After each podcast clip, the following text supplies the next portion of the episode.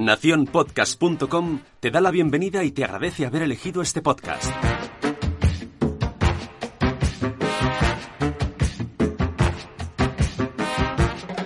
Hola, somos Sara e Itzel. ¿Cuántas veces ante alguna situación no ha llegado a tu cabeza aquel refrán mítico de tu abuela? Cuando seas padre comerás huevos. Cuando el río suena, agua lleva. Dime con quién andas y te diré quién eres. Traemos de vuelta al pasado para fundirlo con el presente. Porque no todo antes era maravilloso, ni todo hoy es la luz al final del túnel. Comparar, no. Buscaremos ese equilibrio. Desde el amor y con mucho humor. Porque seguro que en muchas ocasiones te has repetido alguna vez. Ya lo decía mi abuela. Bienvenidos, quiero que empecemos bien el curso, que tengamos una buena relación y que seamos todos amigos. Es más, incluso buenos amigos. ¡Tú, el del móvil! ¡Expulsado!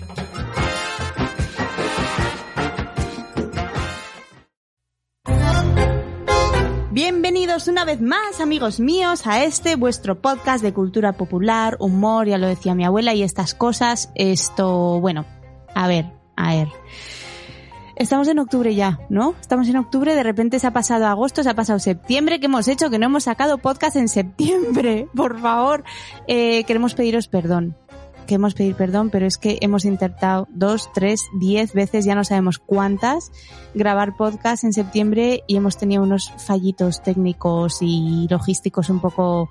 Que ya está, que ya se han solucionado y todo lo demás, ¿verdad, Ichel? Entonces, a ver, sí, por ejemplo, sí, Mm. mi prof- la profesora de mis hijos tiene dos niñas y una de sus niñas en su cole eh, sale positivo. Bueno, no, una compañera de la niña de, mi- de la profesora sale positivo, entonces, claro, la niña de la profesora se va a su casa, pero entonces la profesora de mis hijos también y mis hijos entonces también se tiene...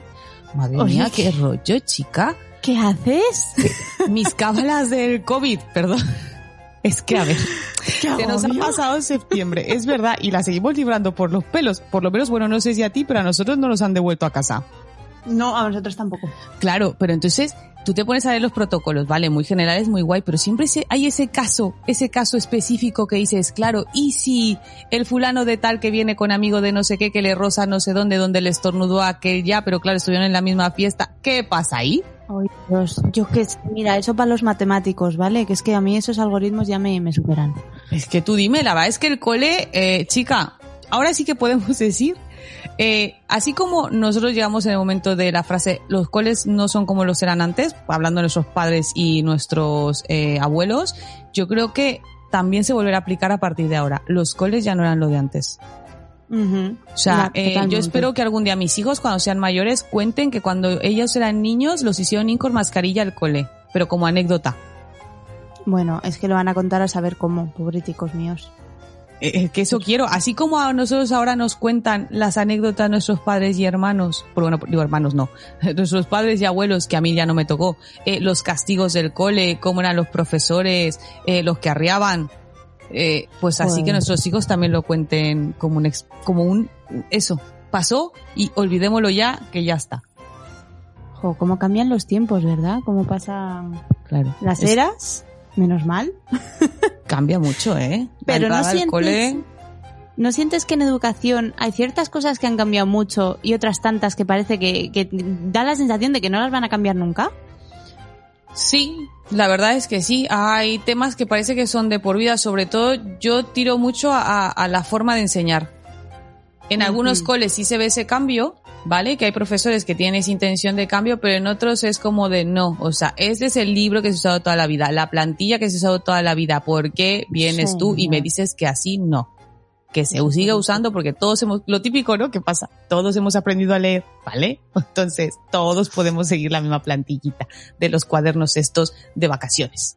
Es que por esa regla de tres no evoluciona la humanidad, sinceramente. Pero bueno, Bueno, es que eso, es que eso pasa. Pues mira, justamente porque el plan era, era pues hacerlo en septiembre, pero bueno, eh, ya lo hemos dicho, no vamos a repetirlo, problemas técnicos. eh, un cable. El problema era un cable. Ya está, arreglado. Ahora, cable arreglado. Eh, el refrán de hoy es eso, la letra con sangre entra. ¿Tú has escuchado esa frase alguna vez? sí, sí, sí, encima a mí me lo han dicho alguna vez de pequeña, ¿eh? Sí, sí. Yo, ah, por ejemplo, yo, claro, yo también lo escuché de más pequeña. Yo ahora la escucho a lo mejor cuando alguien quiere hacer como más eh, jocosillo, ¿sabes? O sea, como más en broma, porque ya no realmente es con lo que representa la frase. O sea, ya no tal cual, eh, la letra con sangre entra, mm, hombre, yo espero que no haya ningún colegio que realmente aplique todo esto. Este refrán o esta frase es un refrán popular en el que hace suponer que la función del maestro es la autoridad, el principio de autoridad. Y en la escuela los castigos pues son parte de, del día a día. ¿Y quién los va a aplicar? Pues el profesor. Estos castigos podían ser crueles y humillantes, de los cuales luego hablaremos. Y claro, cualquier falta o incumplimiento a las normas, pues era lo que tocaba. Tocaba una penalización. Además de que si el niño no prestaba atención y no era capaz de captar la información que se le estaba ofreciendo, pues claro, ¿cómo lo arreglamos? Con una buena colleja raca, a ver si así las neuronas se acomodaban, ¿eh? Sí. Y entonces, pues de ahí venía de lo de la letra con sangre entra, por la aplicación de castigos en el colegio, para que los niños aprendieran la lección. Es que no vaya a ser, ¿sabes qué pasa? Que las collejas, sobre todo si son en la cabeza, te abren la cabeza, el cráneo y hacen que puedas aprender mejor, que absorbas mejor las cosas. Si es que es súper lógico, tía. La verdad es que es, fíjate, ese, es que ese tema mm, muy fuerte, pero ahora, ahora iremos a ver. Yo lo que quiero que me cuentes, yo quiero que me cuentes, por ejemplo, para ti, que recuerdes esa niña, esa niña, esa pequeña Sara, ¿vale? que iba al cole. Pobrecita mía. ¿eh? Eh, ¿Qué era lo que más te gustaba de ir al cole?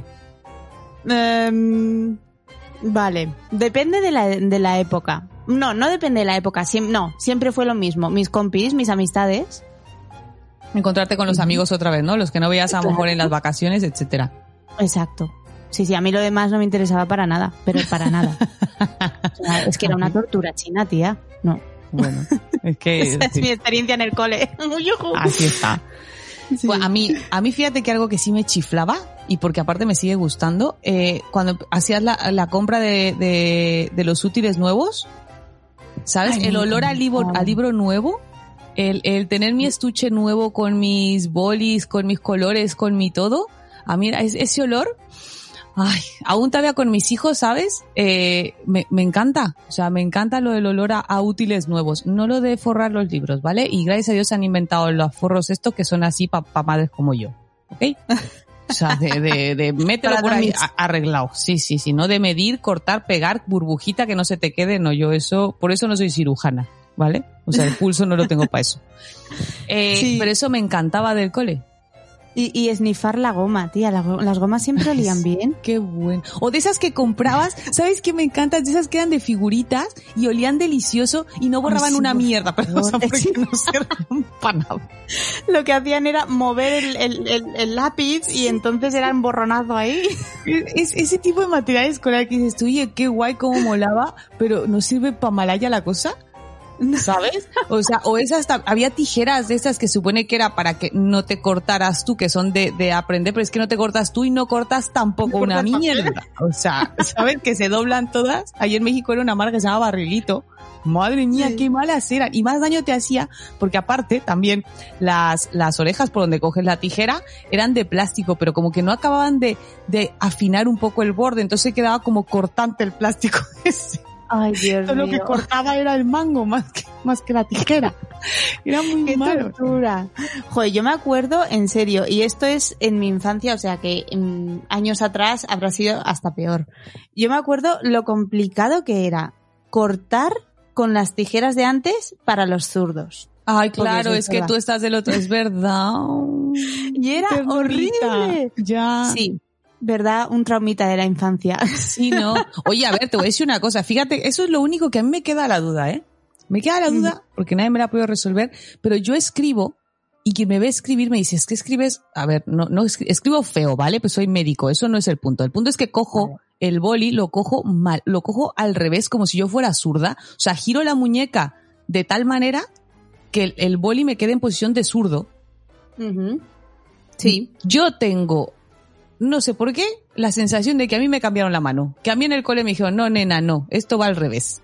Puede haber sido perfectamente. Porque, por ejemplo, cuando juego, jugaba al tenis, ahora ya te voy a decir que juego no. Cuando jugaba al tenis, ¿vale? Cuando yo eh, pego del revés, no suelo utilizar las dos manos porque tengo mucho más fuerza en la zurda. O sea, tengo ser. mucho más fuerza y más destreza en, en, en mi mano y en mi pie izquierdo que en el derecho. El derecho. Y entonces, no, no, oye, no. O sea, eso es una cosa de las dudas que tengo. Ah, mira, me acordaba, ¿sabes qué otro material escolar era monstruoso? No sé si aquí lo hubo, pero en México, el compás. Sí, hombre. claro. Había de dos. Había el compás guay, ¿vale? El que tus Mm. papás te compraban cuando ya habías demostrado que realmente valía la pena invertir en tu educación, ¿vale? Y el compás que decías tú, ¿en serio? O sea, eh, uno que se abría súper bien era súper preciso, las láminas eran fuertes y todo, y el otro la punta era de plástico, el tornillo de ese otro eh, ahí mm, Se chafita, perdía, se, se se perdía. deshacía, se desenroscaba o no se quedaba apretado, se te abría todo de repente así. Sí. y el diámetro iba a tomar por saco. O sea, era una cosa horrorosa. Eh, Sí. Pero esos, esos útiles mm, los añoro, ¿eh? De verdad. O sea, parece Oye, que no. Pero los añoro. Ahora cuando quiero hacer un círculo, ¿vale? Bonico, Mm. me estoy buscando a ver qué plato tiene la circunferencia que necesito. A mí, ¿sabes qué me enseñaron? A atarle a un lazo, atarle a un lápiz un lazo y entonces... Eso, eso sí, es verdad. medio. Eso lo llegué a hacer yo con tela.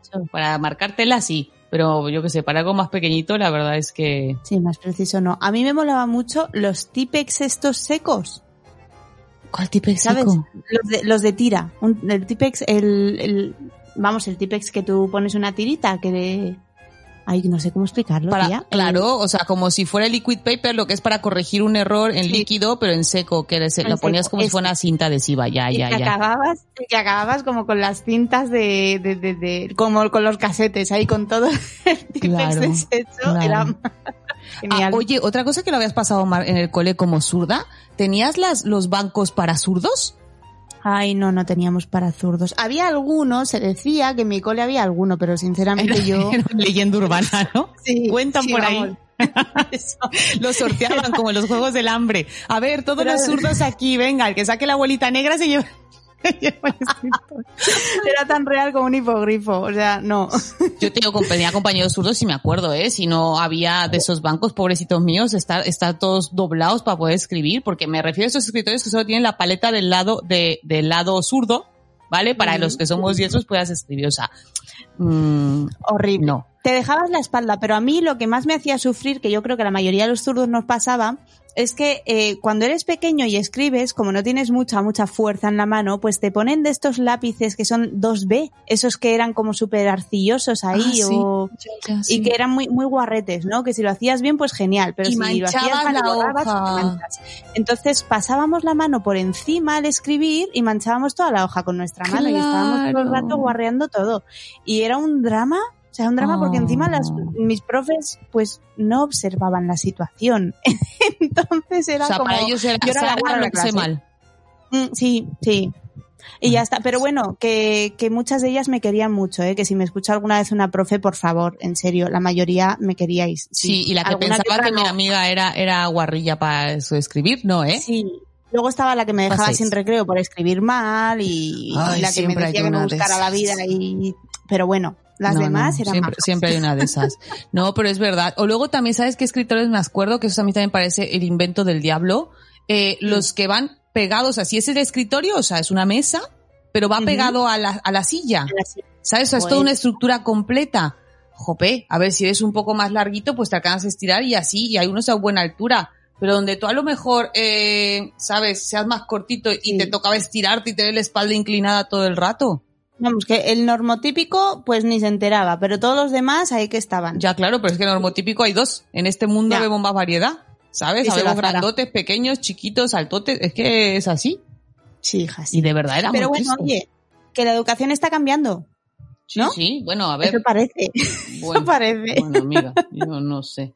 Sí, no, a ver, yo estoy de acuerdo que hay cosas que sí que van cambiando. Pero, por ejemplo, mm, ¿dónde podemos notar el cambio? En los profesores. Sí, en la figura del profesor yo pienso que, ha habido un cambio bastante potente en general.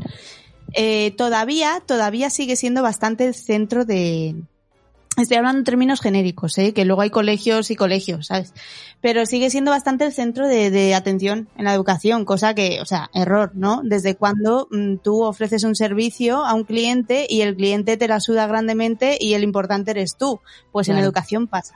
Eso y bueno, pues sí, y, pero por desgracia eh, esto sigue siendo así, pero también por fortuna yo pienso que está cambiando bastante, que se está empezando ya, gracias a las investigaciones que está viendo de cara a lo que es el desarrollo del ser humano y la infancia en general, pienso que cada vez más personas y con lo cual más proyectos educativos se van adheriendo a, cambiar la, la mirada y observar más al, al niño, pienso yo.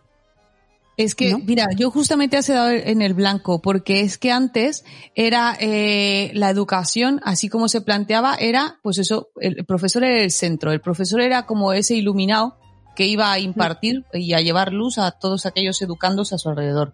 Y claro, luego también se ve que llegan personajes, por mucha fortuna, uno de ellos es Paulo Freire, que él hablaba de, de una educación liberadora.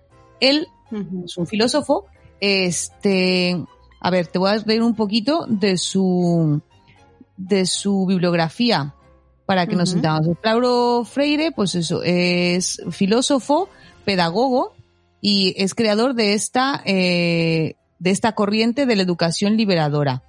Él nace el 19 de septiembre de 1921 en Brasil. ¿Qué nos dice este buen hombre?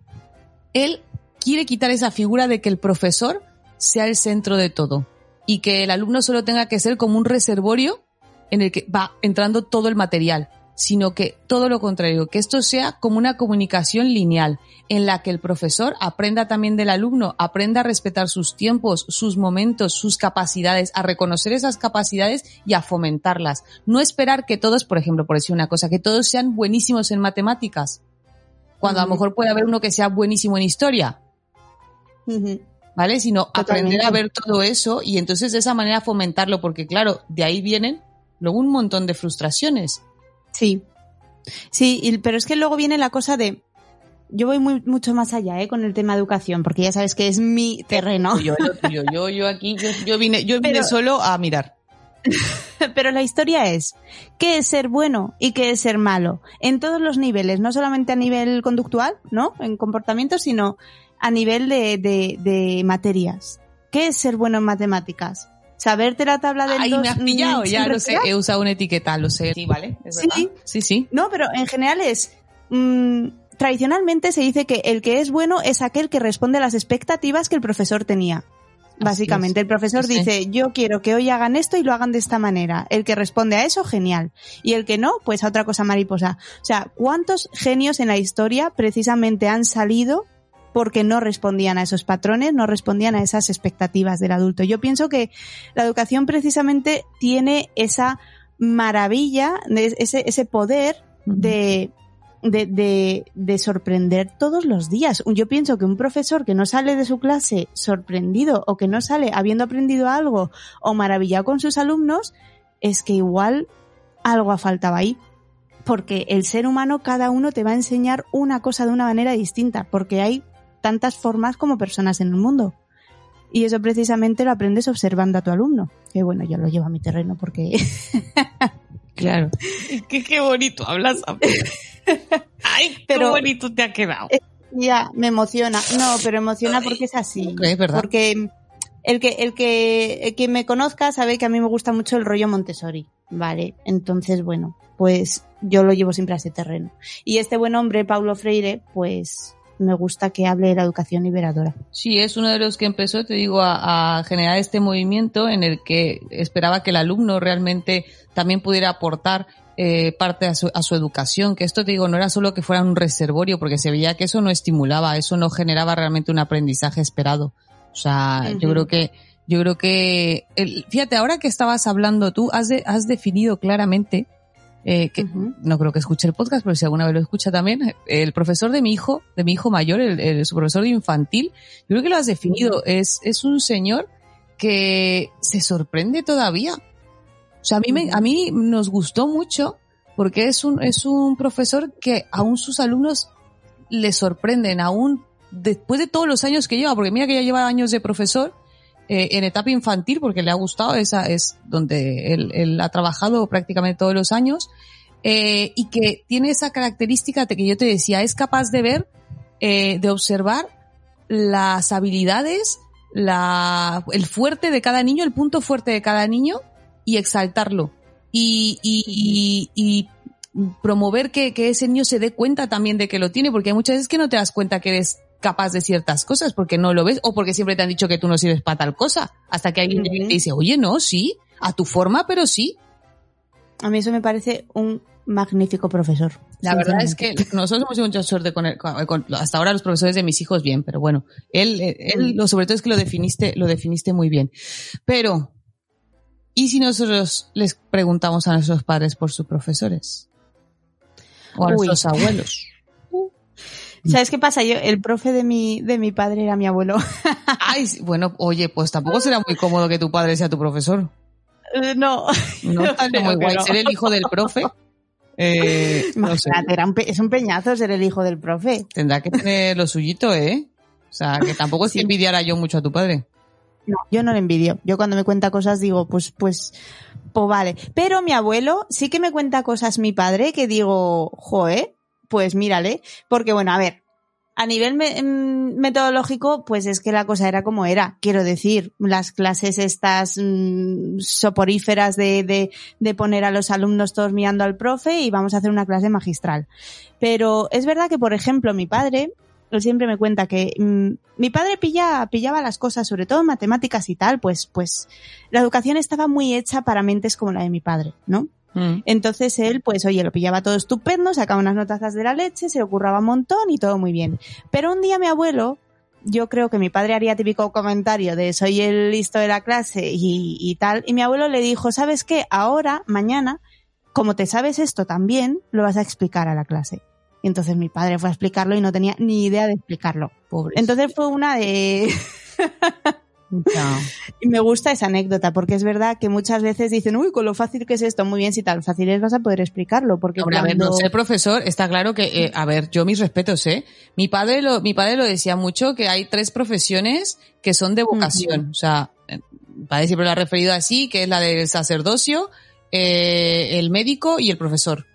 Sí, totalmente de acuerdo. Yo estoy de acuerdo que el, que el profesor es que educar hijos que no son tuyos, Buf, ¿vale? Y formar parte de su vida y tener en cuenta, porque tú y yo lo hablábamos antes de empezar a grabar, la influencia que puede Mm. tener un profesor en nuestras vidas es que es, es brutal. ¿eh?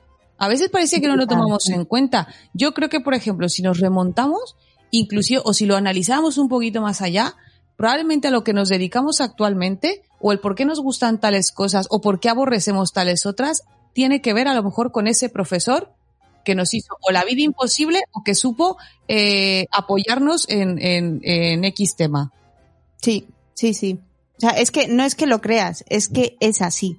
O sea, nosotros al final, yo, yo soy muy de volver a la infancia cuando hablo de por qué soy así ahora, ¿no? Por qué las personas nos comportamos como nos comportamos. Yo, por ejemplo, me acuerdo que en primero de primaria, mi profesora de euskera me dejaba, que yo soy del País Vasco y ahí pues estudiábamos Nadie un idioma que se llama euskera. Entonces mi profesora de euskera me, me dejaba sin recreos por mi mala caligrafía. Y entonces, Ah. claro, yo eh, me quedaba sin recreos y nunca, jamás en mi vida aprobé euskera. Hasta mm, mucho tiempo después. Pero quiero decir, yo pienso que la, la relación con el conocer, con, con, con la intriga que, que, que, o sea, a ver, el ser humano por naturaleza quiere conocer, porque todos seres vivos queremos conocer el entorno que nos rodea para poder relacionarnos con él y poder vivir en él. Es nuestra tendencia natural. Entonces, ¿qué sucede para que un niño de repente no quiera aprender algo? Para que se bloquee con un tema. Y muchas veces es porque tiene una relación emocional pésima con ese tema. negativa totalmente con ellos, sí, sí. Claro. Así es. Entonces yo, euskera, siempre pienso que tuve un bloqueo mental muy fuerte porque ya desde ese momento yo tuve una relación horrible con el euskera. ¿Y qué me pasó después? Que ahora estoy haciéndome un poco, mm, haciéndome un poco ese, esa relación. Un, un año después, en segundo de primaria, para que veas cómo marca la gente, ¿eh? Eh, tuve una profesora irlandesa ¿Eh? Mi amor por Irlanda, eh, que me daba inglés. y entonces ella, claro, yo en, yo en idiomas era pésima, en general, o sea, pésima. Y, y entonces ella eh, me estuvo corrigiendo unas cosas y una compañera mía le preguntó, ¿pero entiendes su letra? Y entonces la mujer dijo, pues sí, entiendo perfectamente, ¿y por qué no? Y tía, hoy es el día en el que amo inglés, amo el inglés y, y- y es la mejor asignatura que he tenido nunca. Mira, y por una cosa en el que el aspecto no tenía que ver a lo mejor con, con lo que lo que tenía, pero alguien que le dio valor a algo que siempre te habían machacado, que era horrible, ¿sabes? Claro, Es o que sea, de repente es es, como sentirte fea y que alguien te diga de repente que eres guapa y dices, dices, ostras, Claro, es que es verdad, es que es así, es, Es que es muy fuerte y no nos damos cuenta, los adultos que estamos a cargo de niños, no nos damos cuenta en nuestro día a día lo fuerte que puede- podemos imprimir las cosas en la mente de, nuestro, de los niños. Así es, así es. Pero, por ejemplo, entonces, ¿de dónde viene? ¿Quién pensó? ¿En qué momento? Que la letra con sangre entraba, que eran los castigos. ¿Te ha contado alguna vez? Bueno, a ver, yo a mí ya no me tocaban, ¿eh? A mí nunca me tocó un profesor que me pegara, ni que me... Sí me Mm. tocó ver castigos humillantes. Eso sí me tocó Sí. verlo. A mí no, lo tengo que reconocer, era la empollona de clase, ¿vale? O sea, mm, no, a mí, no, me- a mí nunca me castigaron, ¿vale? Es verdad, lo siento, ah, lo siento, es verdad. Bueno, no, pero el punto es que sí, pero sí, sí. Pero sí llegué a ver eh, cosas que decía, que ahora lo pienso y digo, ¿se lo hacen eso a mis hijos? Y es que no, no, no tiene, no tiene mundo para correr, ¿vale? Por ejemplo, uno de ellos, el típico, poner orejas de burro, ¿vale? Bueno. Eh, mandar a la esquina un rincón, eh, mirando para la pared. Eh, atarlos a las sillas, porque a lo mejor se levantaban, y estamos hablando que éramos niños de primero de primaria, segundo de primaria, ¿vale? Seis, siete añitos. Y a lo mejor te levantabas porque, pues, oye, te picaba el culo, porque así somos los niños, ¿vale? Y pues lo ataban. O de esta cinta de pintor, de esta cinta de pintar, ¿vale? Que en México se llama masking tape. Bueno, no en México, sino en México le decimos así, masking tape. Eh, te la ponían en la boca si estabas hablando. Y Oh, todavía la profesora, antes de ponértela el trozo que había cortado, le daba un beso, le pegaba su beso, ¿vale? Con el labial Oh, que tenía rojo ahí, de vil, y luego te lo plantaba. Coronavirus. Sí, no, ahora vamos, ahora esto es qué asco. Pero, o sea, ese tipo de castigos, las que a lo mejor sí llegaban a lanzar la tiza, ¿sabes? Así a ver Eso a te quién a decir, daban el borrador. el borrador. Oye, maldito Tino, ¿eh? Como las madres con las chanclas. O sea, ¿qué pasa aquí? Yo el borrador lo he vivido en la universidad. Sea, ¿A la muérete. universidad? Ostras. sí, sí. Pues ahí ya, ya había pasado. Oye, que tampoco tiene tanto tiempo. Ya, ya. Pues ya. mira, ves Pues, cómo la educación ha cambiado, pues ahí, ahí, ahí ya estamos flaqueando. Pero mira, esos son los leves. Cuando mi padre o mis abuelos me contaban los castigos cuando ellos iban al cole, eh, lo de los golpes, o sea, las collejas con anillo, eh, lo de poner los dedos así, de, me decía que ponían, o sea, Sí. los dedos en, en puñito hacia arriba y, Y les pegaban ahí con una regla. O en las manos con las varas, en las manos extendidas con unas varas. Eh, lo de ponerse los libros, no sé cuántos libros acá, acá en cada brazo y aguantar ahí de pie bajo el rayo del sol en el patio. Eh, obviamente. Mm, todo eso es que no lo concibo, chica. Y lo que sabes lo peor, que luego mi papá me contaba que claro, si él llegaba a casa y le decía a su papá que le había pegado el profesor, es que me pegó don fulano, es que le tocaba doble. hecho. Claro, algo habrás hecho. Yo la respuesta en casa era algo habrás hecho y me acuerdo una vez que sentí una indefensión horrible, pero luego también mi padre reparó aquello, así que papá, si escuchas esto, de verdad que te agradezco mucho lo que hiciste después, ¿eh? Pero la primera vez mm, yo tenía un problema enorme con mi profesora de matemáticas en, en secundaria. Y, y, y, y mi- claro, yo llegaba a casa desesperada, pero todos los días en plan tronco, ¿qué puedo hacer? Porque es que yo estoy aquí matándome para ver si, si atino, ¿no? Si doy en, la- en el botón que ella quiere que yo dé para, para poder complacerla un poco y que me deje en paz, y no había manera. Pero es que fíjate que eso, eso fíjate, perdón que te lo eso es que es muy triste. Sí. Luego los profesores dirán que no es cierto, pero es que a que da la Es sensación cierto. que algunos te cogen tirria. Hombre, que sin la sensación te la cogen y algunos te lo dicen a la cara. O sea, a mí me lo decían. Me- claro, yo soy Hijos de su la madre. de- yo iba a un colegio de chicas y, y era la cuarta de, de las chicas, ¿no? O sea, éramos cuatro hermanas Ah. y yo la pequeña. A- an- primero, me llamaban por los nombres de todas antes de, de mi nombre. Vale. Se había descartado. Ahora- para, la cuarta, pff, da igual el nombre. Exacto. No, y al final, al final, en lugar de decir mi nombre, decía mi apellido y ya está. La madre que lo has dicho. Y, y luego, eh, eh, con esta profe de matemáticas me, me pasó eso, que no había manera de, de- vamos, es que hasta mis amistades me decían, sí, Sara, te ha pillado. O sea, que, que era que obvio. que iba por ti. Y mi padre, me di- yo le dije, mira, es que no sé qué le pasa conmigo, te prometo que yo estoy intentando hacer las cosas de la mejor manera posible. Y me decía mi padre, algo harás. O sea, eh, y me decía, y si- mm, si tienes un problema con tu profesora, yo la razón siempre se la daré a tu profe. Entonces yo sentí una indefensión de decir, es que para qué te cuento nada si, me, si, si le vas a dar la razón.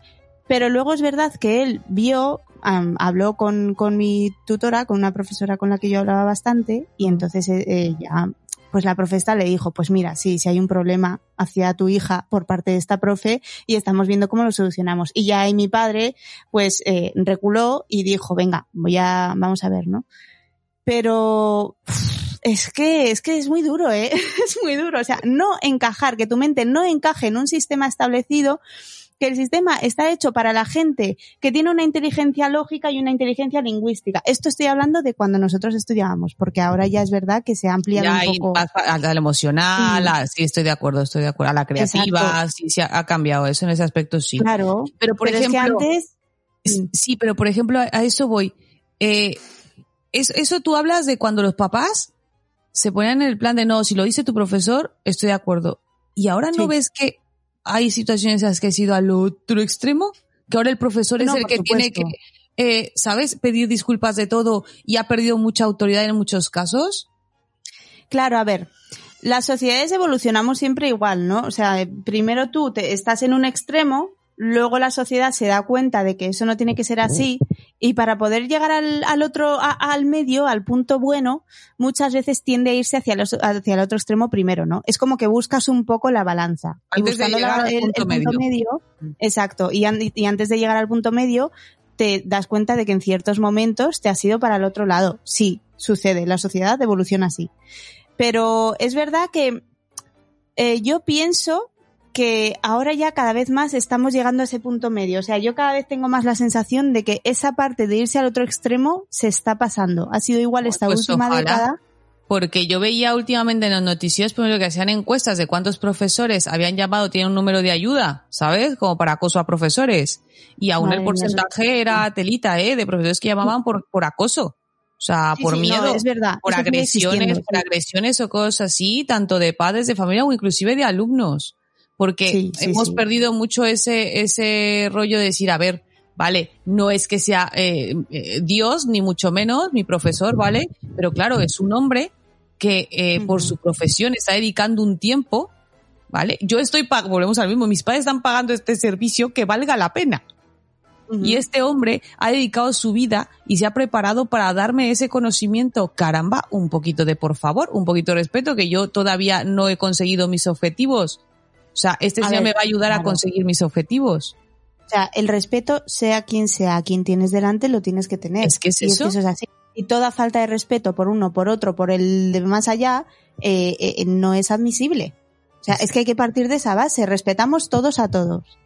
Es Y ya, que justamente es eso. Por eso te digo que ahí, ahí creo que en algunas situaciones sí se ha ido al extremo. Sí, sí. ¿Qué veo positivo en los profesores? Y por ejemplo, a mí eso me sorprendió un montón cuando mis hijos entraban al cole en el que están, eh, que hablaban mucho de justamente lo que hablábamos de las emociones, de trabajo de las emociones, de Sí, respetar fin. los momentos de... No, es que fíjate, yo no había escuchado. Cuando pasamos del déjalo llorar, que así hace pulmones, eh, o el no lo cojas tanto en brazos, que si no luego se mal acostumbran, del de, ay, venga, levántate fulanito, que no te ha pasado nada. Tampoco es para que llores, no sean de NASA, ¿vale? Hemos pasado de todos extremos y me encuentro a un profesor que dice, no, no, no, es que es normal que tu niño, cuando esté en la adaptación al cole, que va a empezar a encuadrar a la escuela infantil, llore. No te preocupes porque es normal, se le irá pasando. Oye, es normal que tenga un berrinche, vamos a darle tiempo, vamos a crear este rincón que tenemos aquí, que ellos le llaman el rincón de los abrazos, ahora está cerrado por, por temas de seguridad. Y de los besos. Sí, era el rincón eso. Entonces, para que el nene que se sintiera mal, se sentaba ahí, algún otro compañero se acercaba y le preguntaba que qué le pasaba, le contaba y entonces lo abrazaba. Qué bonito. Súper bonito. ¿Vale? O tenían el rincón de la calma, que tenían ahí sus botecitos para jugar, de estos de la calma, o cositas así, ¿vale? Un cuento o algo para relajarse. Pero que les daban ese espacio. El entender el desarrollo de cada uno y que te lo dicen, ¿eh? Nos, aquí hay que entender que vuestros hijos están, pues eso, aprendiendo. Hay que respetar a cada uno. Cada uno lleva su ritmo. Aquí no hay ni más ni menos. Y aquí vamos a ir acompañándolos. Si vemos que hay alguno que va a requerir un poco más de apoyo, pues se le dará. Una cosa que yo flipaba. Mm, Totalmente. No, es que tiene que ser así. O sea, en eso yo estoy encantada porque me parece que el avance emocional es tremendo. Es que a mí me hace mucha gracia antaño cuando se decía, no, para que aprenda. Y dices tú, o sea, me estás diciendo que un niño está aprendiendo a vivir en la jungla, está aprendiendo a ver quién es el más fuerte, a ver quién A es el más feroz, a ver quién se come tal. Entonces, claro, luego no te esperes un adulto civilizado. O sea, yo lo que quiero es que el niño aprenda a vivir en una sociedad civilizada, no en una sociedad de jungla. Yo dudo Y yo creo que que a nuestros padres ya en esa charla que nos dieron a nosotros. No, claro que no les han dado, si es que nuestros pobres padres a nivel emocional, o sea, yo de verdad que, que, que muchas veces cuando, cuando hablo de educación en Instagram, que me encanta, eh, m- me pongo, a veces parece que estamos echando la culpa a nuestros padres y dicen, nuestros padres son unos supervivientes. Ellos hicieron lo que, pudi- sí. lo que buenamente pudieron, muchas veces en contra de sus instintos de decir, pienso que esto no está bien, pero todo el mundo que supuestamente conoce Sabe de educación yo. me dicen, me Mm. dicen que está bien, es. entonces voy a estar por encima de mis instintos porque lo que más quiero es que mi hija esté bien. Y si me dicen que mi hija, eh, yo qué sé, llorando toda la dejándola noche. sin recreo y llorando toda la noche y haciendo mil barbaridades, va a ser mejor persona, pues voy y lo hago. Sea, es que es- Tiene o sea, que ¿tú te das haberte roto las- por dentro, ¿eh? Tiene que, eso, ese tener que rechazar ese instinto y tener que hacer a veces ciertas cosas, tiene que dejarte malito, ¿eh? Claro, es que en las generaciones pasadas eh, han, han vivido cosas muy duras a nivel emocional, porque siempre se les ha dicho que no. O sea, yo me acuerdo cuando me decían, el ser humano tal, porque este antropocentrismo que nos traemos así en general, ¿no? Como sociedad, eh, el ser humano es un ser racional y eso es lo que nos hace estar por encima del resto de especies y tal, que a mí, vamos, yo eso me lo han dicho con, con sangre, me ha entrado. Y, y después lo piensas y dices, es que toda la vida he oído que el ser humano es racional y nunca he oído el que es emocional. En la, en, en la enseñanza nunca me han hablado de eso. Y son las dos partes igual de importantes. To- Toda la razón. Toda la Claro, entonces, menos mal, tía, menos mal que la verdad es que, mira, una parte de eso, los castigos, pues, bueno, a ver, sigue existiendo, porque eso sí lo veo, en el cole de mi hijo también, lo de, pues, oye, pues te queda sin patio hoy, porque tal cosa pasó, bueno, pues mira, poner una consecuencia a un acto, pues ahí está. Bueno, pero consecuencia... Vamos a llamarlo así, vale. eso siempre tengo podemos estar en punto de debate, porque eso ya va mucho a, a, a, a- ¿cómo decirlo? Hay mucho a corrientes, ¿sabes? O sea, hay gente que, pues, opina que, claro, el, el tú poner una consecuencia y lo que sea tampoco te va a implicar el que esa persona aprenda sobre lo que ha, lo que ha No, no, cometido no. mal. No, es que eh, hay mucho castigo disfrazado de consecuencia. O sea, Ya. yo si le digo a mi hijo que se queda sin re- a un niño que se queda sin recreo porque ha hecho a- X cosa en clase, eso es un castigo. O sea, eso consecuencia no tiene nada. Una consecuencia es algo que es la consecuencia de aquello que ha hecho el niño. Y que habrá que reparar de lo que haya hecho, ¿no? Y si acaso tendrá que reparar si hay normas que, que dicen eso, entonces bueno, pues habrá que verlo, eso sí, ya es otra cosa. Otro tema guay del cole, chica. Los deberes. Virgen Santa. Es ¿Qué que hay veces que dice uno, ¿en serio? ¿En serio? O sea, eh, un poquito, por favor, que son niños. Ya te digo. Que luego hay deberes eh, que dices tú. A ver, la diferencia es, claro, yo en México, yo el tipo de. No sé si sería mejor o pero no lo sé, pero claro, era la jornada continua. Yo entraba a las 8 de la mañana y salía a las 2 de la tarde y ya no volvía al cole. Con lo cual yo llegaba a casa, comía y luego ya después de comer me ponía a hacer los deberes y luego ya tenía toda la tarde para jugar. Ya. Ya, No sé, aquí no, aquí. Aquí, claro, Aquí, jornada partida, mucha gente. que entiendo que tiene que ver con la parte de conciliación, porque claro, es que, a ver, yo tenía la, yo podía hacerlo así porque claro, mis padres, por el trabajo que tenían, podían estar en casa, ¿vale? Para, para ir a por nosotros, lo que- ese tipo de cosas así. O tenía alguien que podía apoyarnos en casa, que era, que era mi nana, que nos cuidaba, y entonces así mis padres podían estar trabajando y ella era la que nos cuidaba en casa hasta que ellos llegaran. Bueno, la cuestión es que lo de los deberes, eh, también es un tema que yo me quedé, vi un, un documental que me dejó flipando, este, que hablaban de cómo es la diferencia en Finlandia, que se supone que es el sistema educativo más chachi guay del mundo mundial, ¿vale? Y que no hay deberes, claro. o sea, no existe. Y el profesor de matemáticas que entrevistaban decía, es que el objetivo es que un niño sea feliz. Y si es un profesor de matemáticas diciendo que lo importante es que un niño sea feliz. Es que el objetivo de la educación es que un niño sea feliz. O sea, en, en algún momento lo cambiaron, pero el objetivo Me del quedé desarrollo humano de es que es eso, es ese, y lo perdieron. Y cuando pierdes el norte y pierdes allá donde quieres llegar, pues el camino desvaría un poquitico. Y eso es lo que nos ha pasado. Yo creo que lo de los deberes es algo que se tenía que plantear porque al final de cuentas, yo creo que sí hay cosas, ¿vale? Que puedes reforzar, que a lo mejor sí están complicando, pero sobre todo es la cantidad. Chico, que es que si no, yo me pongo a ver, salen a las 5 de la tarde, ponle si tiene un estrés escolar, pues sales a las 6 de la tarde, eh, llegas a tu casa, te tendrás que duchar, ¿no? Porque bueno, a, a saber si has jugado fútbol puedes oler un poco a, a muy mal, o sea, a que algo se está Mm. pudriendo dentro de ti, entonces tienes que ir a ducharte. Y luego, claro, los deberes, empiezas seis, seis y media, eh, oye, pues cuando acabas te plantas a la hora de cenar. O sea, cena y luego ¿qué? ¿A qué hora vas a a, a qué hora vas a jugar un ratito? ¿A qué hora vas a verte con tus amigos? ¿A qué hora te vas a ir al parque a andar en bicicleta? Exacto. Yo pienso que los deberes, si son mm, opcionales, me parecen estupendos. O sea, si el niño quiere hacerlos, me parece estupendo. Si no, me parece una pérdida de tiempo, pero bueno. Es que luego yo creo, a ver, y te lo dicen en el cole de mis hijos, es verdad, que aprendamos a, a que no, a nosotros tampoco como em, aplicarles ese, ese perfil de, "Ugh, qué horror los deberes, ¿no? Como hacérselos un poco más a menos. Si yo digo que yo se lo puedo hacer todo lo ameno del mundo a mi hijo, pero es que mi hijo solito es muy listo, les acabará pillando el asco. O sea, si no necesito yo ponerle así, ¡ah, fiesta de los deberes! ¡Uh, la fiesta de los deberes! Ah, no sea la fiesta del helado, qué buena la niña. ¡Uh, la fiesta de los deberes! Mira, te, te disfrazas de payasa. me y te pones ahí. Sí, exacto, No, que me ponga yo toda emocionada porque, ay, tenemos de matemáticas, bien, de historia, sí, de geografía, dámelo todo, papi. O sea, no, no hacer eso. Por más que yo quiera ponérselo a mi hijo. Que no, bueno, que no, es que- si un es viernes no. eso le chafa un plan, es que es normal que le va a dar un poco de asco. A ver, yo lo que veo es que hay mucho agobio por nuestra parte de adultos, ¿no? El tema de, ay, no, es que mi hijo pues va a retrasarse en inglés si no hace deberes, tal. Es que mi hijo va a no sé qué.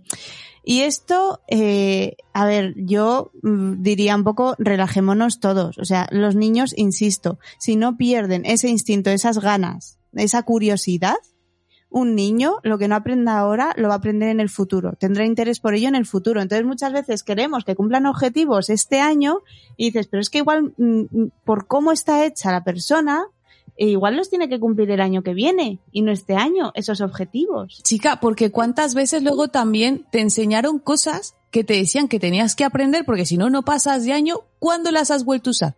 Que alguien me diga cuándo ha vuelto a usar los conjuntos y los subconjuntos y la madre que los parió. Yo no sé qué es eso. ¿Vale? ¿Quién en su vida diaria, si no es para cuando está hablando coloquialmente, abre y cierra comillas? Porque tú me dices dónde quedaron las llaves, el corchete, el corchete de las llaves, las comillas del corchete, paréntesis, paréntesis, cierro corchete, cierto paréntesis. ¿Dónde? ¿Dónde quedó la X y la Y? Que tanto si lo sumabas con la Z al cuadrado por la tangente del coseno, ¿vale? ¿Qué es eso? De verdad, a mí me hablas de matemáticas y yo... Eh, bueno, vale, eso no, quitemos las matemáticas, aprenderte todos los ríos, vale, cultura general, guay, sí, Pero pero, mira, todos los ríos de todo el mundo con- de memoria, Pero mira, por ejemplo, con el tema de matemáticas, que vuelvo a ello, eh, hay un vídeo de Jaime Altozano, mm, youtuber maravilloso, que hablaba de cuál era su problema con, con el sistema educativo. Y él acabó en la universidad estudiando matemáticas, ¿vale? Y decía que tenía un problema enorme con las matemáticas y le doy 100% la razón cuando dice, es que a mí me decían, este número haces esto, haces esta, ta- haces esta fórmula y te sale, te tiene que salir esto. Y entonces él decía, pero ¿para qué me sirve esto? Entonces la cuestión es que partimos de una base equivocada, ¿no? Partimos de que un adulto va a enseñarle eh, cuatro teorías a sus alumnos, sus alumnos se las aprenden y entonces son buenísimos en matemáticas y a otra cosa mariposa. No, o sea, ¿para qué se crearon las matemáticas? Para comprender la naturaleza. bajo Entonces que No, es cierto, no, sí No. me gustan, a mí las matemáticas me gustaban, ¿eh? Claro, entonces tienes que saber para qué sirve. ¿Para qué te sirve una matriz? ¿Qué te explica Tendrías una que matriz? saber en general del mundo para qué te sirven las cosas que estás aprendiendo. O sea, ya independientemente, ¿vale? O sea, a mí que me vas a ver, saber lo del seno, del coseno, ¿vale? Eh, eh, Claro, eh, con- no si sé me llego a perder en el monte. Exacto. No O por ejemplo, yo dije, me quedé loca perdida cuando fui a mi formación de Montessori y de repente la profesora nos explicó de dónde salía el número pi. y es la explicación más absurda, más básica, pero basiquísima, que un niño de 6 años te lo entiende perfectamente. Y nunca me lo explicaron en el cole. A mí solo me simplemente me dijeron que decían, era 3.1416, ya está. pues eso, y no sabes de dónde ha salido. No. Y yo te lo podría explicar con cuatro dibujitos, pero como si fueras, mm, vamos, y, y te vas a querer que No quiero, quedar déjame con, con ese el lápiz en la nariz. No, déjame a- a incógnito en mi vida. Cuando esté en mi lecho de muerte te llamaré. Pero es que te Antes de sientes morir. tonta cuando... Antes de morir, dime de dónde has salido el número pi. Quiero Cuéntamelo. saber. Dímelo. Y en ese momento tú miras, pues mira, te voy a hacer un dibujo. ¡Oh, no! Maldita sea. Muerto. Y entonces desde el más allá comprenderás el número pi. Claro, cuando yo esté así diré, ¡ay, qué tontos! ¡Ah, todos ahí abajo, pringados! Ah, nadie sabe de dónde viene el número pi, yo ya me lo sé. claro. Pues esas son, son cosas que dices, tía, o sea, me ha amargado la vida memorizando el dichoso número y es tan sencillo como que me hagan cuatro dibujitos. Pero bueno, chica, la vida y ya está. Así ¿Vale? es. Traumas de la infancia.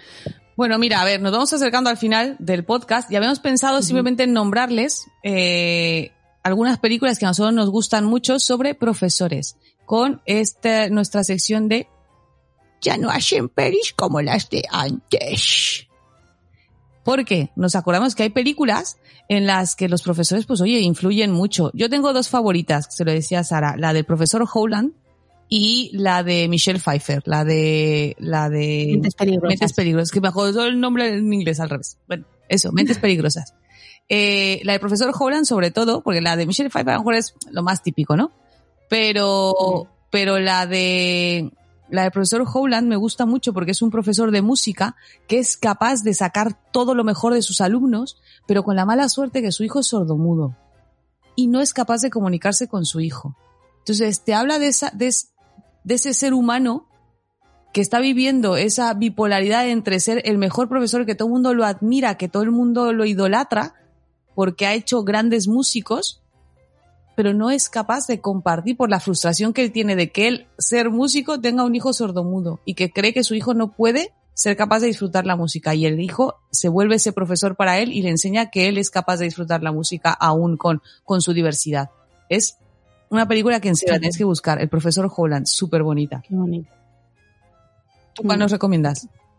Yo recomiendo, pues obviamente, o sea, soy súper predecible en esto, el Club de los Poetas Muertos. Es muy bonita. O sea, es que me encanta porque, porque al final dices, mm, ya son chavalicos que, que los pobres, pues de, de, ya son mayores, ya tienen el culo pelado, ¿no? De tanta educación tradicional. O sea, siento la expresión, pero es como lo más gráfico.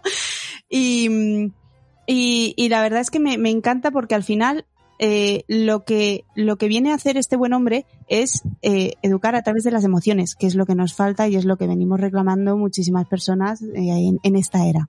Y eso es lo bonito. Yo creo que eso sería, eso sería lo mejor. Yo estoy de acuerdo contigo. A ver, yo creo que ahora, como conclusión, el refrán de la letra con sangre entra, fuera. O sea, no es la manera.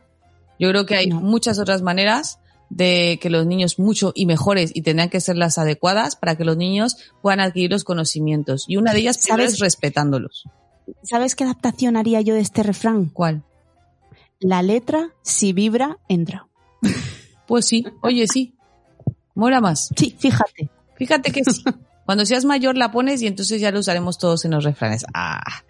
No, pero es verdad que sí, eh, que no, esto yo creo que este refrán ya, se lo podemos hacer de guasa y hacemos la tontería y todo, pero no, no es así. Jamás aplicar castigos físicos y los, otros psicológicos que humillan, que te marcan, que inclusive, de verdad, yo creo que después de este podcast, eh, este, de este episodio del podcast, si podéis darle un poquito ahí de, de rewind a, a, a su cabeza y recordaros cuando erais niños, eh, ese, e- esas cosas que a lo mejor dices, ay, si no me hubiera pasado esto, si este profesor me hubiera no sé qué o tal, a lo mejor algo hubiera cambiado.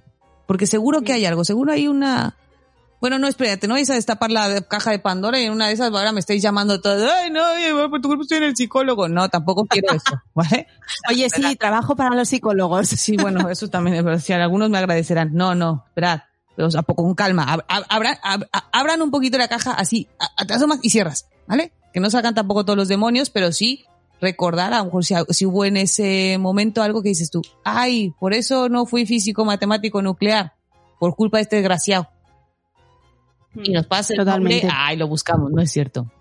Yo en ese sentido lo que recomendaría es reconciliarse con cosas que creemos que nunca se nos dieron bien. A mí me está pasando mucho con el tema de las matemáticas, la Eso física y todo eso. Eso me ha gustado mucho, es verdad. Más que saber O sea, por el- qué no, reconciliarte contigo mismo. Sí, o sea, un poco, yo por ejemplo, ahora me gusta mucho filosofar temas físicos, que yo no tengo ni idea de física, pero oye, pues la filosofía y la física van muy, muy de la mano y a mí con lo que me gusta rajar y filosofar, pues, pues genial. Y tengo estas amistades, ¿no? Pues que me dicen, oye, mírate eh, la teoría del no sé qué. No, pues cosas físicas existenciales. Y oye, me flipan. Qué guay. Y yo digo, pues mira, me, me No, me gusta eso de reconcilio. reconciliar. Eso es el típico que te dijeron, ah, es que tú eres tonto, tú no eres capaz de sal, no, y que luego eres capaz de decir, oye, no, Eres capaz. pues no. Y si, y si no lo fui fue porque a lo mejor no lo intenté. Y que donde me ponga, cuidado. En una de esas, ¿sabes? Y si no, y si no es para mí, ya me daré cuenta. Pero no porque me lo digas tú, sino porque me daré cuenta yo. Exacto. O sea que Exacto. me gusta, me gusta. Y esto es clave de la educación. O sea, quien se tiene que dar cuenta de las cosas es el alumno, no nosotros diciéndole no vas a poder, porque si le decimos que no va a poder, claro que no va a poder, directamente le hemos bloqueado. Y así un montón de cosas. O sea, es que, de verdad, a nivel emocional, la educación, eso. Me callo, porque ya llevamos 50 minutos. No, tenemos que pararlo. Pero bueno, si alguien quiere saber sobre todo de este tipo de, de educación, la Montessori, ¿vale? Eh, ya sabéis, puede buscar a Sara en su Instagram, Sara Solas Julián, ¿vale? Sí. Y, y ahí, pues bueno, si os interesa toda esta corriente del Montessori, para que os expliquen bien qué es el Montessori, que no es cuatro trastitos y un lavabo bajito, ¿vale? Pues es con ella con la que Exacto. tienen que hablar. Amiga, un gustazo. Oye, pues para haber vuelto, hemos vuelto con ganas, ¿eh? Oye, sí, le hemos dado duro ¿eh? al podcast. ¿eh? Ahora que ya sabemos que todo era por un maldito cable, lo tenemos solucionado y ya no fallaremos. Bueno, esperemos Ya está. Vale, amigos, Pues nada, nos vemos el próximo mes. hasta la próxima. Adiós. Si a alguien no le interesa la clase, puede marcharse ahora mismo, es libre. Eh, eh, eh, ¿dó- ¿dónde vais todos? Sentaos ahora mismo, hombre.